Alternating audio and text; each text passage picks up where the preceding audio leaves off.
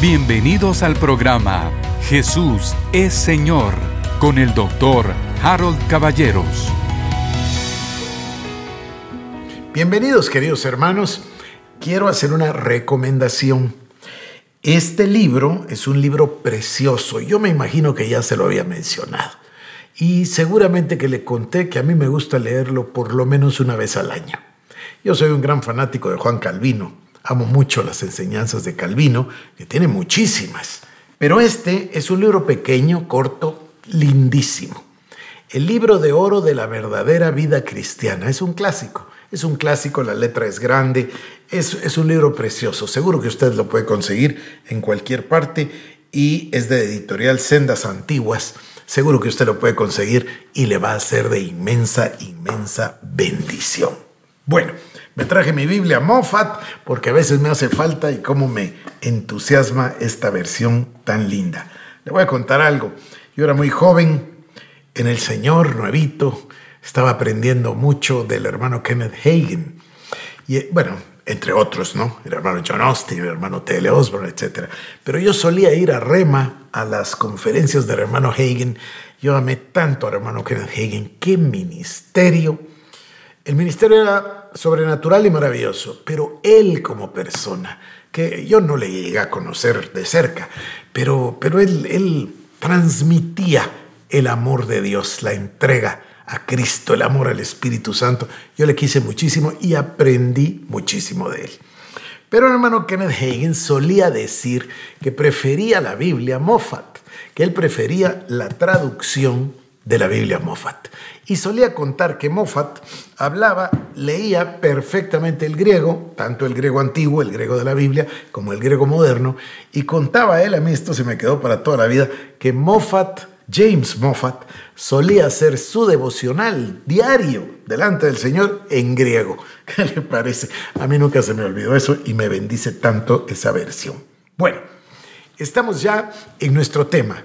Yo estoy tratando el tema del mundo espiritual. Lo que yo le quiero demostrar a usted es que el mundo real, el verdadero, el que cuenta, es invisible, es eterno. Mientras que este mundo que nos rodea, al que miramos con los cinco sentidos, la vista, el oído, el gusto, el olfato y el tacto, esto que llamamos real no es real. Esto, dice la Biblia, los cielos y la tierra pasarán, pero su palabra permanecerá. El verdadero reino real, el verdadero, el genuino, el auténtico, el eterno, es el reino invisible. Y a esto le llamamos el mundo espiritual. Ahora, yo estoy haciendo dos trabajos simultáneos. Uno, demostrarle lo que la Biblia dice acerca del mundo espiritual pero también al mismo tiempo tratando de que todos nosotros nos familiaricemos con el concepto de la fe y de la oración, la fe, la oración y la confesión de la palabra, porque son los métodos, o más bien, perdóneme, son las herramientas que constituyen el método divino para traer las bendiciones del mundo espiritual al material. Usted necesita traer salud divina o necesita traer eh, la salvación de un ser querido o necesita traer todas esas bendiciones con las que ya el Señor nos bendijo, con toda bendición espiritual en los lugares celestiales. Entonces, ya nos bendijo, lo único que necesitamos ahora es traerlas, importarlas, si quiere usted usar esa palabra. ¿Y cómo lo hacemos? Bueno, con el método de Dios, con el método divino. Él llama a las cosas que no son como si fuesen. Bueno, vamos a avanzar otro poco y vamos a regresar a lo que vimos esta semana para hacer un breve, un breve resumen, una breve recapitulación. Bueno, hablamos ayer o nos quedamos ayer en el espíritu de fe. Recuerda, es un concepto maravilloso porque el método divino es la fe. Sin fe es imposible agradar a Dios.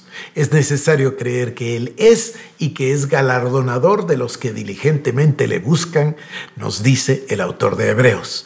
Entonces, el método es la fe, pero luego encontramos acá en 2 de Corintios capítulo 4 versículo 13 que hay un espíritu de fe y dice, teniendo el mismo espíritu de fe conforme a lo que está escrito Creí, por lo cual hablé, nosotros también creemos, por lo cual también hablamos. Entonces, me parece que ya lo dejé claro. Hay un método divino que se llama la fe. Hay un espíritu de fe. Y ese método tiene dos herramientas, tiene más, pero por el momento nos fijaremos en dos. La confesión de la palabra de Dios y la oración. Son los métodos para que usted traiga las bendiciones que Dios ya nos dio, Efesios capítulo 1, versículo número 3. Y a Dios nos bendijo con toda bendición espiritual en los lugares celestiales en Cristo, que usted lo traiga del mundo espiritual al mundo natural. Lo hacemos a través de la fe y la fe se expresa a través de palabras. Por eso yo repito una y otra vez, Dios es un Dios de fe. Dios es un Dios que expresa su fe a través de sus palabras. Y cuando Dios dice que algo suceda, sucede. Sucede, por ejemplo, en Génesis capítulo número 1, sea la luz y fue la luz. Sucede cuando Dios da una profecía. Dios usa sus profetas. Le habló a Jeremías, le habló a Ezequiel, le habló a Daniel, le habló a cada uno de sus profetas y lo que Dios dijo sucedió. Siempre va a ser así. Dios no es hombre para que mienta, ni hijo de hombre para que se arrepienta, dice la palabra. Bueno, acá vamos al versículo que en realidad nos interesa el día de hoy. Segunda de Corintios 4:18 dice, no mirando nosotros las cosas que se ven, sino las que no se ven. Pues las cosas que se ven son temporales, pero las que no se ven son eternas. Voy a parafrasearlo. Quiere decir aquí, 2 Corintios 4:18, no pongamos una gran atención a las cosas que se ven, porque son temporales. Pongamos nuestros ojos en las cosas que no se ven, las espirituales, porque son eternas. Esto tiene muchísimas implicaciones. Aquí viene una sencilla que mencionamos en alguno de, los, de las lecciones del discipulado virtual. Cuando usted compara la vida eterna, la vida Zoe, la vida perdurable, la vida con Dios en la eternidad, imagínese cuán pequeño se convierte en 60, 70, 80, 90 o 100 años en esta tierra. No es nada comparado con la eternidad con Cristo. Eso es una manera de verlo. No pongamos atención a esto, pongamos atención a aquello, porque es eterno. Otra manera de verlo, otro significado, dentro del contexto de lo que estamos hablando, es esto. Entendamos, por favor, que todo lo que se ve fue hecho de lo que no se veía. Entonces no le pongamos atención o una gran atención a lo que se ve, sino que a lo que no se ve. Porque lo que se ve es temporal. ¿Y sabe qué quiere decir temporal? Aquí lo dice Moffat, sujeto a cambio. Cualquier cosa es temporal, quiere decir sujeto a cambio. Usted está enfermo, usted está enfermo de una mano. Entonces usted va y dice, voy a poner atención a lo que me dijo el doctor, voy a, atención, voy a poner atención a lo que se ve, voy a poner atención a lo que se siente o voy a poner atención a la palabra de Dios. Entonces usted toma la decisión. Una persona que dice estoy enfermo y cada vez estoy peor y cada vez esto está más eh, dañado y es lo que va a cosechar va a seguir cosechando del mismo género. Pero si usted en cambio rompe, interrumpe ese proceso y dice, esta mano está sana por las llagas de Jesucristo. Cristo llevó mis dolencias, Cristo llevó mis enfermedades, por sus llagas yo he sido curado. Ahí usted está poniéndose de acuerdo con Dios, poniéndose de acuerdo con la palabra de Dios, hablando lo que Dios dice Quizás sí, quizás la mano está enferma y le duele, y esa es una realidad, pero usted está llamando a las cosas que no son todavía como que si fuesen. Usted está llamándolo sano como va a ser, porque ese es el método divino. Ya no te llamas Abraham, ahora te llamas Abraham, padre de muchas gentes, porque Dios llama las cosas que no son como que si fuesen. Bueno, espero yo que con tanta repetición se haga fácil de comprender. Mire este proverbio, proverbio 18, verso 21. La muerte y la vida están en poder de la lengua, y el que la ama comerá de sus frutos.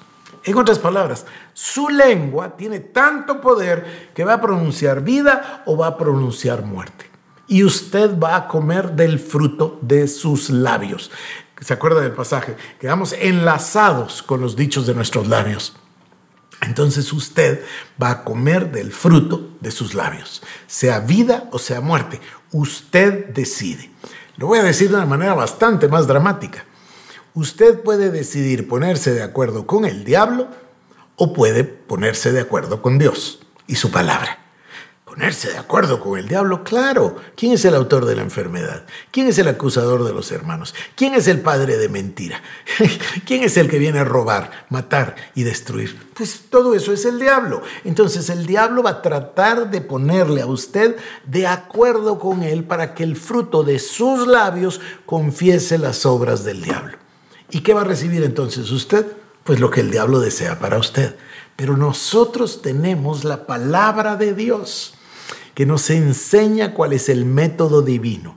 Dios que llama a las cosas que no son como si fuesen. Dios Todopoderoso.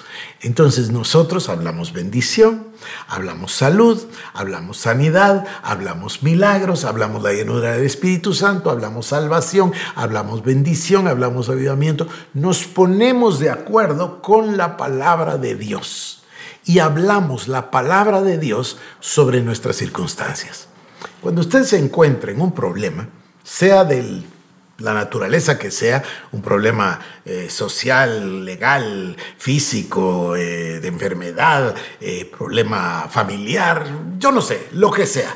Cuando usted se encuentra en un problema, por favor, lo primero que debe de hacer es resistir la tentación de hablar solamente del problema. Resista la tentación de acrecentarlo con sus palabras. Pare, frene, vaya a la palabra de Dios y busque qué dice Dios de este problema.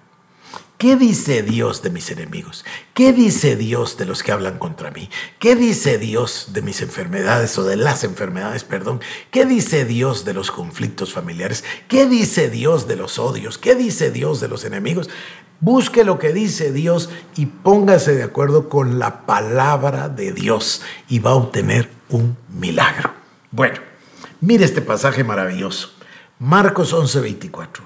Por tanto os digo que todo lo que pidiereis orando, creed que lo recibiréis y os vendrá. Todo lo que pidiereis orando. Entonces, ojo, que hasta en nuestras oraciones tenemos que tener cuidado de que oramos. Porque todo lo que pidamos orando, creyendo que lo recibiremos, vendrá. Debemos aprender a orar la solución y no el problema. Esto es un entrenamiento, querido hermano. Es sencillo. A lo mejor uno se frustra al principio, pero es sumamente sencillo. ¿Para qué voy a orar el problema? Dios ya sabe de qué tenemos necesidad. Dios ya conoce perfectamente mi problema. Dios espera que yo ore la solución de acuerdo a su método divino. A ver, voy a leerle 2 Corintios 4:18 no mirando nosotros las cosas que se ven, sino las que no se ven, pues las cosas que se ven son temporales, pero las que no se ven son eternas. Tengo el deseo de leer Juan 17, versículo 22, permítame que lo encuentre. Evangelio según San Juan, capítulo número 17, y voy a leer el verso 22. Dice así, la gloria que me diste, yo les he dado, para que sean uno así como nosotros somos uno. Cristo orando al Padre yo en ellos y tú en mí, para que sean perfectos en unidad, para que el mundo conozca que tú me enviaste y que los has amado a ellos como también a mí me has amado. Padre, aquellos que me has dado, quiero que donde yo estoy también ellos estén conmigo, para que vean mi gloria que me has dado, porque me has amado desde antes de la fundación del mundo. Padre justo, el mundo no te ha conocido, pero yo te he conocido y estos han conocido que tú me enviaste y les he dado a conocer tu nombre, y lo daré a conocer aún, para que el amor con que me has amado esté en ellos y yo en ellos. Voy ahora a regresar a los versículos que ya habíamos compartido, para regresar a enfatizar los conceptos. Juan 1.1 al 3. En el principio era el verbo, en el principio era la palabra, en el principio era el logos, y el verbo era con Dios y el verbo era Dios. Este era en el principio con Dios. Todas las cosas por Él fueron hechas y sin Él nada de lo que ha sido hecho fue hecho. Romanos 4:17. Como está escrito, te he puesto por Padre de muchas gentes, delante de Dios a quien creyó, el cual da vida a los muertos y llama las cosas que no son como si fuesen. Ese es el Dios todopoderoso, el Dios de fe. Cuando no existía el universo, Dios lo habló y lo llamó existencia. Y de lo que no se veía fue hecho todo lo que se ve. Hebreos 1, 1 al 3, acabo de leerlo yo en la Mófate, es precioso. Dios habiendo hablado muchas veces y de muchas maneras en otro tiempo a los padres, por los profetas, en estos postreros días nos ha hablado por el Hijo, a quien constituyó heredero de todo, y por quien asimismo hizo el universo, el cual, siendo el resplandor de su gloria y la imagen de su sustancia, y, que, y quien sustenta todas las cosas con la palabra de su poder, habiendo efectuado la purificación de nuestros pecados por medio de sí mismo, se sentó a la diestra de la majestad en las alturas. Dice, Él es quien sustenta todas las cosas con la palabra de su poder. Entonces, si algo en su vida necesita sustento, si algo en su vida necesita... Eh, salud, si algo en su vida necesita mejorar, si algo en su vida necesita arreglarse. Bueno, si Dios mismo sustenta todo el universo con las palabras de su poder, ¿acaso no cree usted que las palabras de Dios, que el poder de la palabra de Dios no va a arreglar su situación? Por supuesto que sí. Hebreos 11:3. Por la fe entendemos haber sido constituido el universo por la palabra de Dios, de modo que lo que se ve fue hecho de lo que no se veía. Por favor, déjenme leerlo de nuevo. Por la fe entendemos haber sido constituido el universo por la palabra de Dios, de modo que lo que se ve fue hecho de lo que no se ve. Ya entendimos el proceso. Cuando Dios crea, lo hace con su boca, lo hace con palabras, lo hace con fe y esa fe se expresa a través de palabras. Y lo que no se veía es hecho. De lo que no se veía es hecho lo que se ve. Lo que llamamos real nosotros no es lo real, va a desaparecer, está condenado a terminarse. En cambio, el mundo espiritual es eterno. Esta es la gran diferencia. El mundo natural es visible, es temporal y está condenado a desaparecer. El mundo espiritual es invisible, es eterno y va a permanecer por los siglos de los siglos. Y es el reino de Dios. Bueno, luego ya le hablé del espíritu de fe y ya le releí estos pasajes y ya se me fue el tiempo también. Le deseo un fin de semana bendecido, le deseo un, un domingo consagrado a Dios y espero que usted esté avanzando en el proceso del discipulado. Yo estoy leyendo el libro eh, Fuego de la Santidad del hermano Sergio Scataglini. Anoche el capítulo que leí me bendijo inmensamente el avivamiento en Argentina, el relato de, del reverendo Scataglini, papá de nuestro hermano Sergio. Yo, yo, yo estoy siguiéndolo. Espero que usted también lo haga y no me voy sin repetirle mi recomendación para que lea este libro maravilloso. El libro de oro de la verdadera vida cristiana de Juan Calvino. Un libro que tiene 500 años de existencia, pero que también tiene actualidad plena el día de hoy. Querido hermano, querida hermana, que la paz de Dios gobierne en su corazón. Esto fue el programa Jesús es Señor con el doctor Harold Caballeros. Si quieres más información, búscanos en nuestras redes sociales como Iglesia El Shaddai Guatemala